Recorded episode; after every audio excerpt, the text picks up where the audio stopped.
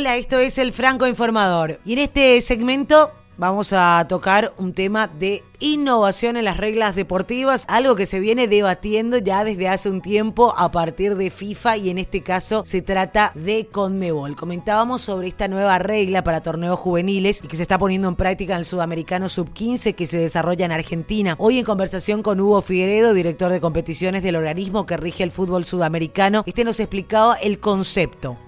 Bueno, básicamente esto es como parte, como bien decís, de, de las innovaciones que este año la ISAP a través de la FIFA ha implementado. Son, son innovaciones que tendientes a, a, mejorar inicialmente, es tratar de ejercer una influencia positiva en el comportamiento de del jugador o del equipo.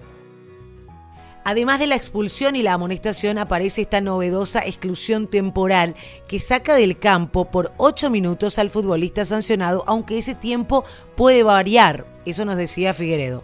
Eh, se trata de una salida momentánea del jugador del campo de juego cuando comete una infracción que da pie a una amonestación pero que es penalizado con una suspensión de un tiempo específico, que puede ir entre 8 y 12 minutos, básicamente puede ir entre el 10 y el 15% de la duración total del torneo.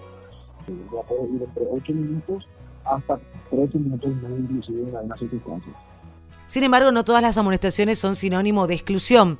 Según nos explica el director de competiciones, solo se utiliza este castigo en tres situaciones. Simular una falta, o impedir la renovación rápida del juego atajando la pelota o tirando por otro lado o, no poniendo frente al balón o desaprobar conjuntos y palabras en las sesiones arbitrales. Estas son las tres situaciones específicas que nosotros implementamos en este torneo. Ante la consulta de qué pasaría en caso de que un arquero fuese sancionado de esta manera, esto es lo que nos respondió.